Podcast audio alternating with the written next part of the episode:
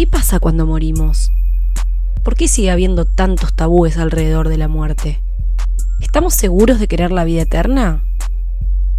Soy Ana Luz y te invito a repensar nuestra muerte. Bueno, bienvenidos, bienvenidas, bienvenides a un episodio más de No Vale Nada. Hoy estoy acompañada de Guillermina Martín. Ella es estudiante de antropología y mi prima también. Persona que quiero mucho y que aparte es una. Siempre fue muy sabia. Y vamos a hablar de un tema que nos atraviesa a todos como seres humanos, como humanidad, como seres vivos, y que debe ser de los pocos temas que tenemos en común eh, todos. Todes. Todos y todes. La muerte. Buen tema te traje para hablar. La verdad. Bienvenida. Súper arriba. Bueno, muchas gracias por tenerme. Lo pueden escuchar un domingo a las 7 de la tarde. Claro, así para, para levantar, para levantar bien la tarde. Eh, Bueno, contame un poco. Primero, quiero que me definas un poco qué, qué- qué se considera, más allá de lo que conocemos como muerte, como desaparición física Mm. del cuerpo. eh, ¿Cómo podemos entender la muerte? Yo creo que, digamos, no tengo una definición así certera, pero eh, yo creo que es uno de los fenómenos, eh, como dijiste antes, comunes y universales. Todas las culturas y todos los humanos y todos los seres vivos pasamos por, por eso. Entonces, el ser humano siempre tuvo que dar respuesta a, a la muerte, de una forma u otra, y la tuvo que también codificar, o sea, codificar en el sentido de dar sentido a, entenderla eh, y atravesarla. Eh, entonces, las distintas formas de, de pensarla cambiaron durante toda la historia del ser humano. Y hay un montón de evidencia de eso, desde las culturas que ya no están hasta las actuales. Y hoy en día conviven, se enfrentan y se vinculan eh, un montón de formas de pensar y de vivir la muerte, eh, tanto en Argentina como en el resto del mundo. Entonces es súper interesante también pensarlo desde la antropología, que tiene un poco el objetivo de, de justamente analizar la diversidad cultural y poder entenderla, eh, nada, utilizarla como herramienta para justamente poder ver eh, y repensar un fenómeno que es tan común pero a la vez tan diverso. Claro. O sea que se puede definir como algo netamente biológico, pero que está atravesado, digamos, por, por la cultura de Sí. una manera irrevocable. Claro, o sea, yo creo que es un fenómeno biológico. eh, Que es lo único en común que que tiene no, todo, que es sí, biológico, o pero sea- después es, es tan diverso como tantos humanos existen. Claro, yo creo que, o sea, a la hora de enfrentarnos con un evento que es tan, digamos, tan fuerte, eh, hay distintas respuestas, eh, tanto personales, o sea, desde, la- desde, Desde el duelo mismo el duelo propio. mismo propio, como desde el duelo cultural o la forma de también de, de pensarlo culturalmente, que parece algo más compartido por un grupo de gente, ¿no? En realidad a mí este episodio me surge no solo porque le debo horas de terapia a este tema desde muy pequeña, sino también porque hace poco vi una entrevista que se le hizo a la señorita Bimbo Claro. en- con Pablo Agustín, con el Sí. youtuber, y ella me decía algo tan interesante, tan dulce, tan así como resignificativo, que hablaba de qué pasa en el momento de la muerte y, y- y ella mencionó, ponele, que ella flasheaba que capaz iba a ser una estrella, ponele, ¿no? Una estrella ahí en Lindo el medio flash. del...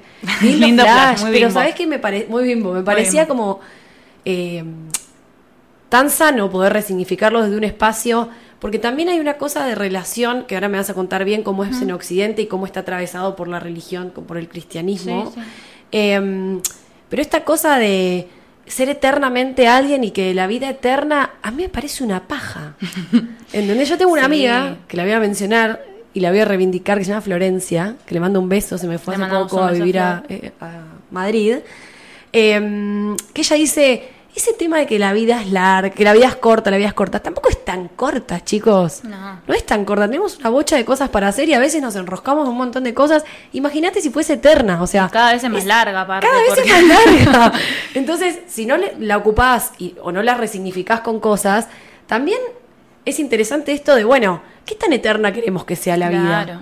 Ni hablar, bueno, este- esta, esta cosa del cielo, el infierno, vivir eternamente. O sea, en esa misma entrevista se hablaba de que, ¿viste la típica que en paz descanses? Sí. Yo creo que hay un momento realmente en la muerte que es netamente de paz porque vos dejás de reproblematizar y de repensar cosas que, bueno, hasta acá llegué, ya no puedo solucionar más nada, me morí. Ya está, no estoy, no me busquen.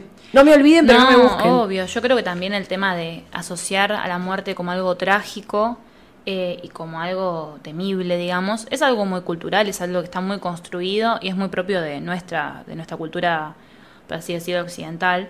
Eh, pero nada. Ojo o que sea, no, sí, no, no es que yo vengo a decir, che, qué copado. Qué copado, no es que no voy a romantizar no. morirnos. No, no. Pero yo creo que también hay que sacarle ese tinte de, bueno, peso uno empieza a morir el día que nace también, ¿no? Uno empieza a envejecer el día que nace y la idea es que sea lo más significativo posible tu paso hacia vos misma con, con las cosas que a vos te llenen y qué podés llenar o qué podés aportar en los otros. Por lo menos así lo veo yo. Sí, yo creo que es, o sea, es también bueno, uno lo yo creo que hay momentos más cercanos a la muerte o momentos más lejanos a la muerte, obviamente que no sé, la gente más grande o los abuelos eh, están más en contacto con eso y por ahí lo ven de forma menos trágica, mientras que bueno, obviamente por eso no sé, cuando se muere alguien más viejo, uno puede llegar a lamentarlo menos o lo sea más como, bueno, uy, tenía 90 años, bueno, pobre, Claro. terminó bien la vida, pero bueno, obviamente es más trágico cuando es una persona más joven o cuando es una cuestión más trágica. Pero más allá de eso, eh, está... De hecho, a mí me sí, parece a veces más trágico la prolongación Sí, de la vida por la vida misma, digamos, que la muerte del hecho en sí. O sea, eh, eh, em, a mí me pasa que por, por mi laburo a veces veo situaciones en donde Sí. a toda costa se quiere prolongar una vida que tiene muy pocas posibilidades de, eh, de estímulo o, de, o de- de tener momentos realmente plenos. No, tiene que por el simple hecho sí. del valor de la vida. O sea, por, un, por una cosa co- de construcción de que si no está... Es un hecho más eh, comunitario, porque el que está enfrente es el que quiere a toda costa que esa persona viva, ¿no? es que hay un tema eh, también, bueno, o sea, la calidad de vida, ¿no? ¿Qué, estamos, qué, qué es lo que está prolongando? Porque hay gente que realmente es la prolongación por la prolongación de una calidad de vida que es nula. Eh, una persona que está eh, no está consciente y que está constantemente digamos, Asistida. eh, es un desgaste corporal tremendo. Esto es un debate Y emocional edad, también para el entorno. Eh, yo creo que bueno, ahora es súper interesante lo que dijiste del otro y del otro. Eh, como bueno, justamente la, la muerte de alguien eh, tiene dos, tiene varias aristas, pero una arista es bueno la persona que se muere y después están los que quedan, ¿no?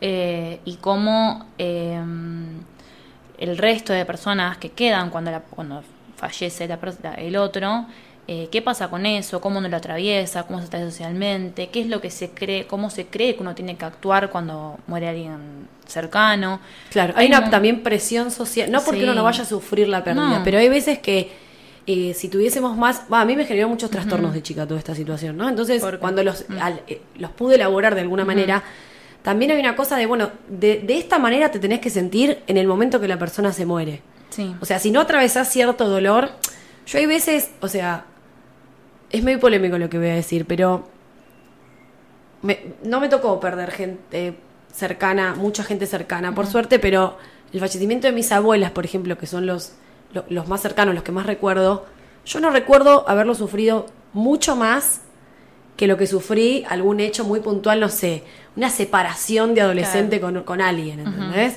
Porque en ese momento, bueno, ya se, se había llegado a una plenitud de vida y se había vivido todo lo que se podía vivir. Entonces yo lo viví como, está bien, trabajo en, en el área gerontológica, entonces veo constantemente Estás la muy muerte. ese tema también. Yo Pero digo, que- lo veo también como un alivio por momentos. La persona vivió, ya está, eh, vivió todo lo que tenía que vivir y lo que yo busco, lo que yo busco reivindicar es, primero, cortar con el sufrimiento, porque la vida no, no, no tiene valor en sí misma solamente por, por- por llamarse vida, Totalmente. primero, o sea, no al- a ese tipo de sufrimiento. Y después, resignificar el momento también de la muerte, sin romantizarlo, sin decir, che, bueno, o sea, hay, hay, una, hay una dramática en eso, hay una tragedia en esa pérdida en donde la parte física no está más. Pero también a veces lo que nos queda del otro, el hecho de no olvidarlo, es que para mí está muy abordado, eh, muy bien abordado en lo que es la película Coco Sí. muy buena, que es de Disney, de Pixar, en donde hay una resignificación de decir, bueno, el la muerte está en el olvido, Claro. digamos, no está, en, en- la pérdida física está, pero es inevitable. O sea, Claro. justamente lo que hablamos al principio, está atravesado por todos Sí. y, y es algo inevitable, a, a, digamos, a la, a la biología. En cambio, lo otro es, es a, lo que vamos con esta resignificación. Sí, yo creo que también eh, hay contextos y contextos. No es lo mismo la muerte de, bueno, como decís, en el ámbito gerontológico es un, algo súper cercano, algo coti- cotidiano. Para los médicos también, eh, o sea, es algo que está todos los días. eh, se muere un paciente y, bueno, lo tratan también como algo, llega un punto que es algo de la cotidianidad. Yo creo que también lo que genera más problemática o genera por ahí eh, algo que sea más trágico es cuando eh, es fuera de lo cotidiano. Por ejemplo, ahora estamos en una pandemia, si bien ahora estamos bastante mejor, eh, el COVID, o sea, nos atravesó, fueron una gran cantidad de muertes inesperadas de repente, repentinamente. Y yo creo que eso sumó también mucho dramatismo, sumó... Sí, la impotencia también de no poder frenarlo. La impotencia de no poder frenarlo, no saber cómo también cómo, o sea, uno está acostumbrado a que la muerte existe pero eh, no es algo cotidiano. Ni más eh, para, para, el común de, para el común de la gente, en, este, ¿no? en corto plazo. Eh, para el común de la gente que no está en ámbitos donde es algo cotidiano.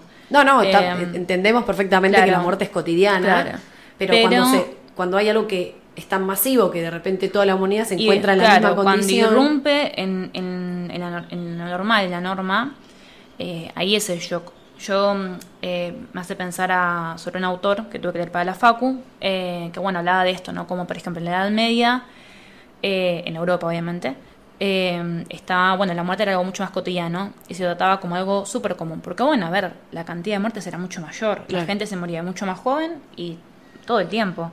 Entonces era un evento no separado, no, no irrumpía con la cotidianidad de la vida.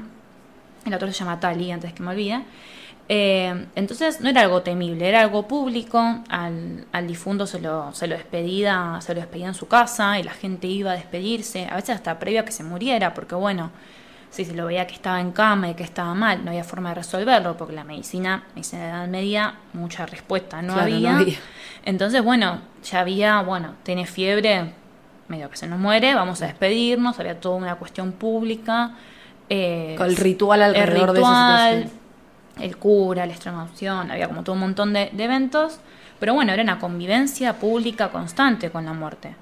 Hoy en día eh, eso no pasa tanto, entonces yo creo que el COVID lo que nos puso también mucho en, carne propia fue eso. Che, de la nada hay 700 personas que te mueven por día, ¿qué hacemos con eso socialmente? En soledad. En soledad, eso también, eso es súper importante.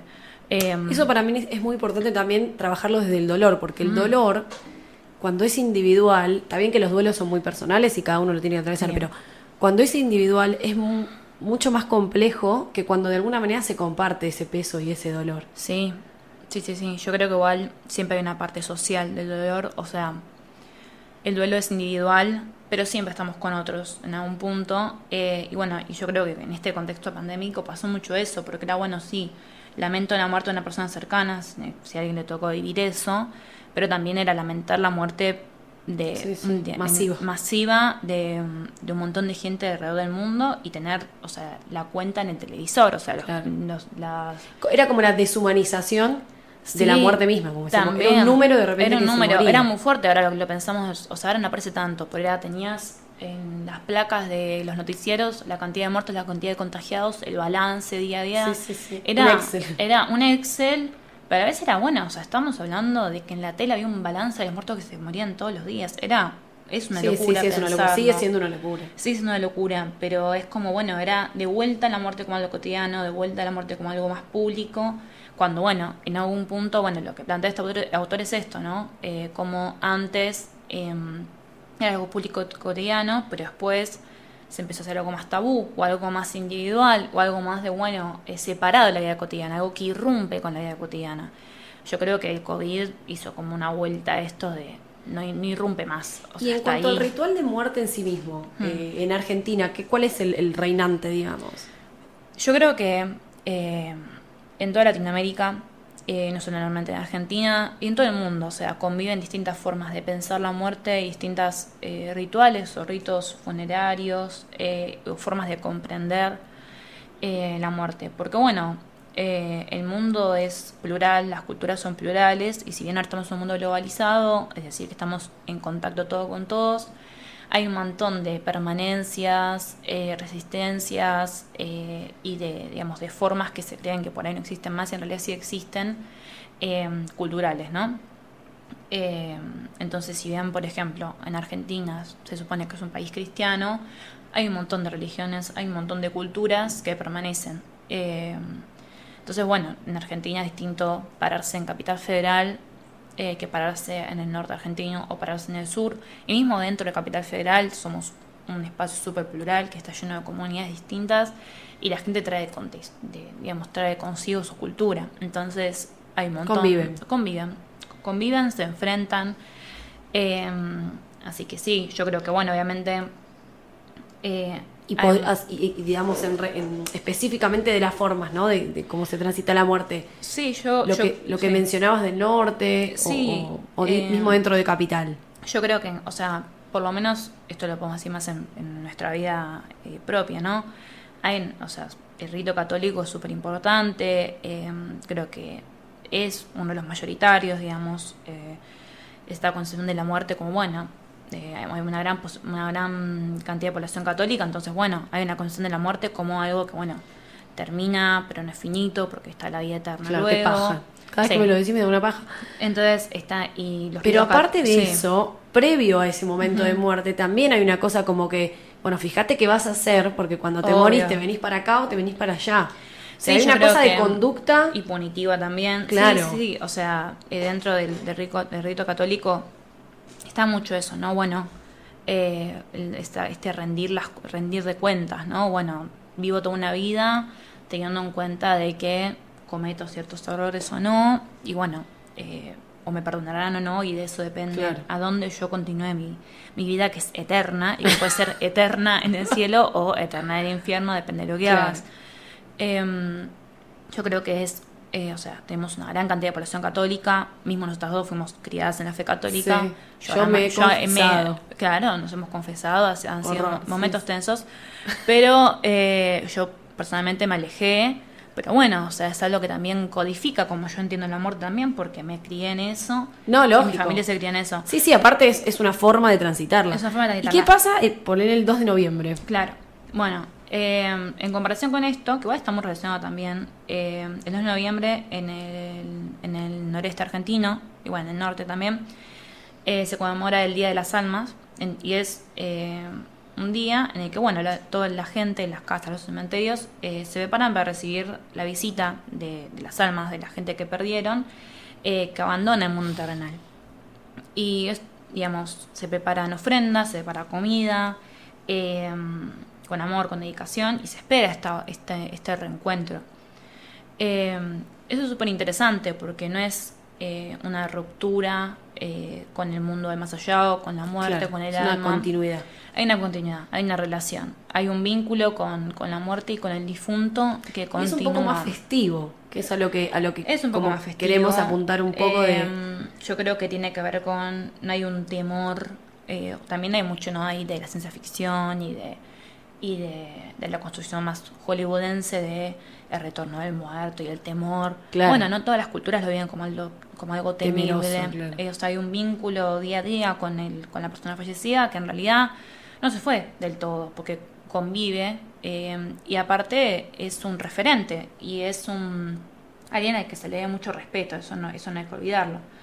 Entonces, eh, hay que tener en cuenta que, bueno, eh, hay una cosmovisión andina, y como andina quiero decir latinoamericana, pero particularmente de los Andes, que hay un montón de elementos compartidos en toda Latinoamérica. Eh, entonces, esto está, ¿no? Como, bueno, eh, la fuerza vital, el espíritu, no es algo que eh, termina y pasa a otro estado, sino que eh, vive de distinta forma y como vivió en el cuerpo vivo, en el, mundo terrenal, después pasa a otra dimensión, pero no hay un corte, no hay una, una separación, Claro. hay como un vínculo diario. Cosa que Eh, sí hay en lo, en lo que es el, el ritual más tradicional cristiano. Yo creo que, o sea, en- también esto Que aparece. sube el alma, que baja el Igual, alma. Yo creo que también aparece en el catolicismo esto, hay un vínculo. Eh, no hay que olvidarnos. Pero sí que- se corta en el momento de la muerte. Sí se corta en el momento de la muerte, el alma no, no vuelve. O Que sea, es lo que, lo que va a la, la eterna. Claro, la eterna la vida eterna. Pero eh, yo creo que igual hay una cuestión compartida de este de este vínculo con el más allá o de este vínculo con el alma ahora Igual no deja de ser, me da la sensación que, por lo menos en, en lo, en lo que me, me ha rodeado a mí, que es tipo más sombrío la forma de que Puede tenemos de atravesar la muerte que otros lugares. Sí, sí, yo creo que, o sea, si bien está en común el tema de que, o sea, hay una, se creen que la vida perdura más allá del cuerpo físico, ¿no? Eso en ambos lados. Sin embargo, por ahí hay un límite más estricto en el catolicismo, con, bueno, te fuiste, te fuiste. Eh, si bien obviamente hay una conexión, pero bueno, uno me pongo Pero a más pensar. allá del momento de la partida, Sí. yo digo el momento del te morís, pum. Sí, ¿Qué pasa? Me muero yo mañana. Vamos, Sí. te, voy a, te voy a comprometer a que cumplas con esto que yo te voy a decir ahora. Uy, yo me muero mañana. Uf. Es- prima, me muero mañana. Yo no quiero esa cosa tan. que se me vengan todos de negro. O sea, hay que resignificar un poco esa situación. Que ya es triste porque espero que me Sí, lloren, sí, pero. sí, comprometo a toda esta audiencia. Pero más allá de eso, no sé, hay lugares, ponele. En Ghana, se, le, se resignificó con el sentido del humor. O sea, aparentemente como que hay eh, vallas publicitarias donde se anuncian los funerales, se come, se escabia, bailan. Bueno, es algo. o sea, o sea, no, yo no creo digo que, vamos a apropiarnos Claro. de, de una cosa que no es naturalmente nuestra, pero sí podemos resignificarlo de cierta manera. Yo o sea, creo que hay una cuestión como este fatalismo de la muerte. Bueno, acá también en el tema de- con lo que hablamos antes del Noah y de y de, de las culturas de la cultura andina, donde también, o sea, sí es, o sea, hay una separación también, pero no es donde se le hace fatal. O sea, hay una cuestión de una continuidad y una búsqueda también de, de digamos, de, de guía en el, en, ese- en el otro que se fue, pero que está también de otra forma. Claro. Eh, entonces sí, eso yo creo que está bueno. eh, bueno, es parte también lo que hace la antropología eh, como, como ciencia en sí, ¿no? Buscar. Hablando de la- estar, sí. estar después de la muerte, yo Sí. estuve leyendo y en Toraya de Indonesia, Ujú. que parece una locura, un flash, Sí. eh, ponele, momifican a los muertos y conviven con ellos en el mismo hogar. O sea, durante unos meses ahí está, ponele, me dejas ahí Eh, medio momificada en la, la punta de la mesa, modo Mirta, Sí.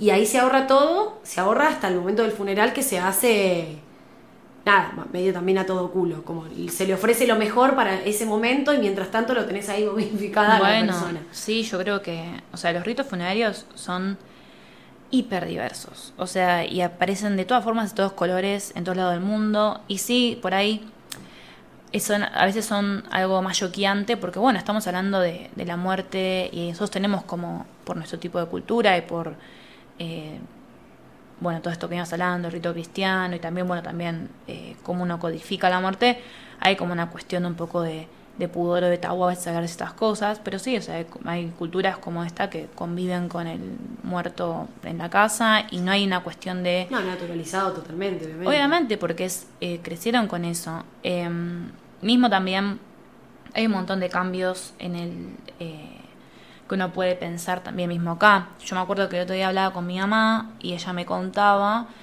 eh, o si ella o su abuela, no me acuerdo bien, que antes, o sea, la gente velaba a- al muerto en la casa. Hoy en día eso es impensado. Acá en Capital habló y habló en, en También es lados. complicado porque ahora las Eh. viviendas, imagínate, monoambiente. Un buen ambiente, te velás a la abuela. El- es, o sea, ya es te un digo horror. que el cajón El cajón no entra. mitad. Claro, ya vamos por ese lado. Lo tirás, o sea, Lo tirás, empieza a entrar sí, la gente sí, y se sí, termina cayendo el- una- un drama. muere ahí en el piso. Eh, Por eso, hay, hay un cambio de paradigma tan grande de todo Sí, sí, que no sí. puede ir, a- o sea, no se le puede soltar la mano en, en ese cambio a lo que es la muerte misma. Claro. Eh, yo creo que, como todo, la, eh, la muerte también cambia y las formas de pensarla también cambian. Eh, también la muerte fue llevada puesta por, por el capitalismo y el capital y la forma de pensarlo. No, no, dej- Eh, no dejó nada. no dejó nada nada. por el camino. Eh, De hecho, no es lo mismo, o sea, vos vas a, a la casa funeraria y tenés, o sea, Anda a, comprarte un ataúd. No, no, no. Eso es, eso es central. Qué bueno que lo dijiste. Yo creo que. eh, igual esto es histórico, ¿no? Yo creo que, por ejemplo, los arqueólogos, gran parte de información la sacan, eh, digamos, cuando hay un hallazgo. Si llega a haber un enterratorio, se hace una fiesta, porque no hay- es una fuente de información terrible Claro. de cómo está construida la sociedad. ¿Por qué? Porque en general las culturas por cómo está enterrada una persona te- te- hay una, una diferencia. Como también pasa ahora, o sea, por yo me acuerdo que en una materia eh, hemos analizado como en hace miles de años, en un enterratorio en Europa, estoy hablando de la prehistoria, eh, o sea, hace mucho, mucho, mucho tiempo. Mirta. Como decía Mirta. eh, había, o sea, una forma de darte cuenta, eh, la organización social de una sociedad que no teníamos nada de información, era, bueno, eh, por el ajuar, el ajuar son las cositas que acompañan las tumbas, digamos, para Ah, decirlo de forma simple. Los menesteres. Los menesteres. eh, te das cuenta, bueno, uy, a esta persona la enterraron de pie. a esta persona enterraban en horizontal. Esta persona, y había, o sea, estas, ¿Pero esas diferencias. de ah, de pie, un tubo, un, un pozo y de pie. Ah, mirá. Sí. Pero más difícil hacer el pozo. Ey, terrible, pero marcaba. Hay que usar el coso ese de las claro, sombrillas. Claro, básicamente. no, igual ya me da Eh, paja estar de pie tanto No, tiempo. sí, un montón. Pero. Unas varices. eh, pero bueno, sí, eh, eso marcaba diferencias sociales. Entonces, bueno, te Pero daban- eso, o sea, estaba comprobado que depende de cómo te enterraban, era diferente. Claro, eso en esa eso en es, es una teoría, eh, porque esto es una, estoy hablando de una cultura que es de la prehistoria, entonces una, una- o sea, ni siquiera había, no, o sea, se encontró el enterratorio y se pudo ver estas diferencias, en, había gente que estaba enterrada horizontal, gente vertical, gente con eh, un collar de tal animal, un collar de otro animal, y eso marcaba Claro. diferencias, se creía que la gente que estaba enterrada de la forma más extravagante puede ser gente de más poder, Claro, gente obvio. con... Esto se puede trasladar a cualquier cultura igual, lo, lo, lo mismo pasa en las pirámides en Egipto. Eh, al- Sí, acá en, en- y, en la y lo mismo un- pasa en un lugar privado, acá. en el cementerio a Recoleta, eso a eso a eso iba eso que estoy hablando hace miles de años se puede ver hoy en día en cuando es una funeraria y tenés un cajón de 20 mil dólares y un cajón que no te aguanta eh, Sí, dos años De verdura. eh, y digamos, y como, y lo mismo también, bueno, acá en Capital pasa mucho, ¿no? Quienes se enterraban en Recoleta y quienes en Chacarita, o sea, hay un montón, o sea, la- las diferencias de clase nos acompañan hasta el último momento. Eh, y bueno, justamente eso, eh, es caro morir también, ¿no? Eh, y sí, sí. Sí, sí, eh, todo es caro. es caro morir. Y, mm, y esa diferencia está siempre, porque al momento de, bueno, compro la flor, eh, servicio funerario y esto y lo otro, y ahí te, te Sí, todo el marketing te que hay sale atrás, más barato cremarlo abuelo. Es, es, es terrible, pero sí, es, es terrible, pero sí, atraviesa, obvio. atraviesa todo. Eh, y nada, es terrible que en el momento tan, o sea, un momento Un momento de dramático como, tanto la- dolor, de tanto dolor, como la claro. muerte de alguien, vos te estás pensando si le puedes poner una flor o Sí, no porque sí. está carísimo. Y Eh, todo lo que esté por fuera de esa norma, alguien que se le ocurra hacer algo un poquito por fuera, está juzgado socialmente Claro, terriblemente. está jugado. In- Incluso la vestimenta para cuando uno va a esos eventos, ¿no? Ujú. Andá y ponerte un, una cosita media, media chill, no sé. Claro. Tenés que ir bien. Yo creo que sí. Igual yo creo que eso A mí un igual mí poco, un poco, se, un poco se aflojó. O sea, no. Digamos, aflojo. Qué palabra científica. La palabra. Eh, o sea, me parece que antes sí había un. Siempre, a ver. eh, uno actúa, la- la- el accionar de uno está codificado por cuestiones sociales. Uno no, no nace de una galera, no, no, no le aparecen las cosas por, por inercia en la cabeza. Eh, estamos estamos súper atravesados por eso, entonces la forma en la que uno actúa en un momento como puede ser un funeral, que es algo que como otros tipos de, de eventos bastante marcados, porque los funerales son súper... Sí, tienen su protocolo. tienen muchos su pasos protocolo y ceremonial, o sea, tenés que actuar de cierta de forma. cierta forma, bueno, hay expectativas frente a eso. Entonces, si vos sos de la familia del difunto y que caigas de rojo por ahí, es raro, Claro. ¿entendés? En nuestra forma de pensar los funerales, porque no te moves a otro tipo de funeral, en otro espacio o en otro, otro tipo de rito funerario y por ahí... No, bueno, pero estaría bueno cambia. que esto, esto- esos. Igual ya se aflojó eso un Sí. toque más para mí. Sí, un toque más, pero bueno, igual hay cosas que todavía se marcan, ¿no? Sí, sí. Eh, como bueno, eh, que vaya la familia cercana, quiénes van, cuando se muere alguien. Esto es un poco tenso, a veces pasa cuando se muere, no sé, el papá de un amigo. eh, y uno dice, caigo, no caigo. O Claro. sea, es como un momento tenso. Y ese- esa cuestión de esa tensión que uno le genera la muerte también tiene que ver con una cuestión cultural, porque es muy de ahora de la muerte, del tabú de la muerte, obvio. que es súper occidental y es súper también de las hablo occidental y de, de, de las ciudades sobre todo porque bueno tiene que ver con eso en otros espacios da de distinta forma hay unas por ahí una cercanía más, mayor o no está ese temor tan tan marcado Em, pero pero sí Bueno, también pasa, yo había leído, por ejemplo, en Nueva Orleans, que se hacen funerales de jazz, había algo muy interesante que es como si fuese que la persona va por... eh, es como una peregrinación, digamos. Sí. Va por la calle, hay una banda de música que acompaña a- el traslado de esa persona sí sí hasta el cementerio. Tipo, al principio empieza aparentemente siendo más bajo en la música y después se pone como más optimista. Pero lo, lo interesante de, de todo ese ritual es que en la caravana de gente, que es la caravana tradicional que conocemos de familia, se va sumando gente desconocida. gente random claro Claro, o sea, como que colectivamente se atraviesa eso. Bueno, y calculo que tendrá esa cosa de acompañar desde el desconocimiento al muerto, ¿no? O sea, Es- no algo está- tan, sí. tan conservador. Sí, está buenísimo. Yo, yo creo que hay como una cuestión em, menos, más colectiva. O sea, yo creo que se enfrenta un poco a lo acostumbrado de, bueno, va la familia cercana y hasta ahí porque si no se puede molestar a la familia, lo que sea. Me parece que es, es, un ejemplo de cómo eh, la muerte se codifica de distintas formas en todos lados, más allá de que hoy en día... em, digamos, más allá de que hay ciertas eh, formas dominantes, y quiero decir dominantes en el sentido de que fueron impuestas frente a otras formas, por ejemplo la forma cristiana, eh, se siguen permaneciendo y se siguen resignificando eh, otras formas de atravesar la muerte. Y también os- hablo de esto de, digamos, de salir de este tabú eh, y de pensarlo como algo más cercano o como algo no trágico. Me acuerdo que en los primeros años de la carrera, leyendo a un antropólogo muy famoso, llamado Marcel eh, él estudió mucho los esquimales y en uno de sus capítulos hablaba de cómo en la tradición esquimal eh, los- lo, que se, lo que se hace con, los- con, la, con lo- la gente recién nacida es que se pone siempre el nombre de eh, un difunto reciente, porque se cree que ahí está ¿Que la se conocen entre sí? No necesariamente. eh, sí, puede ser que sean parte de la misma familia. Es como. que tiene que ser muy justo. Claro, claro, o sea, sí, no, no es que están así, pero sí está como esta cuestión eh, de, bueno, nace un bebé, se le pone el, la- el nombre Claro. del difunto más reciente y el alma de ese difunto se cree que reencarna en ese recién nacido. Bueno, ahí la reencarnación es otro. Otro, otra otro, lista. otra lista. Es interesante igual, yo me quedé pensando, eh, cuando pensaba, cuando me comentaste el tema para hacer el episodio, me quedé pensando, bueno, estos ejemplos, estas cosas que he leído a, a- a través de los años y que a veces uno se olvida porque tiene la cabeza hecha un matete, eh, me hizo acordar a, bueno, hay un poco eso también en otros espacios, nosotros, cuántos hijos se llaman como el padre como el abuelo, y hay como una cuestión así, no de reencarnación, claramente no, pero sí de Eso ya es una mochila. Sí, es, una- es un montón. Pero también es esto del no me olvides, ¿no? Eh, Claro. yo me llamo como mi tatarabuelo. eh, y no te vas a olvidar más de tu tatarabuelo Claro. porque te llamas como él.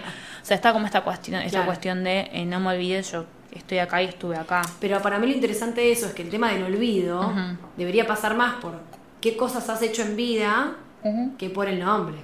Porque después vos decís, bueno, Luis, mi tetarabuelo, Eso, bueno, ¿quién eso poronga es- fue? Claro, es una tradición. Yo creo que en por ahí en comunidades más pequeñas como en los esquimales, que eran comunidades, no se conocían Claro. todos con todos, y hoy en día también, era bueno, sí, hay como un, un Sí, te peso en como el señor que falleció. Como- o, o sos, porque también está con esa cuestión, ¿no? Claro, Sos- era ser directamente. Sí, era, era como una cuestión más, eh, una conexión como con el mundo onírico y espiritual muy grande. Bueno, también por último es interesante resaltar cómo para mí la vida nos va preparando de alguna manera. Hay pequeñas muertes a lo largo de la vida y pequeños duelos que vamos haciendo de, ya te digo, pérdidas no solamente físicas de personas familiares, sino pérdidas de cosas de laburo, o parejas o de amistades o de vínculos que se fueron transformando de una manera y, y- y- y se fueron muriendo en el tiempo. Entonces esas pequeñas muertes para mí de alguna forma u otra nos preparan para lo que es la pérdida total y absoluta Claro. de, de lo que es el otro o el propio cuerpo. Totalmente, yo creo que es importante eh, poder plantearnos y repensar eh, cómo pensamos la muerte y cómo la, la- la atravesamos.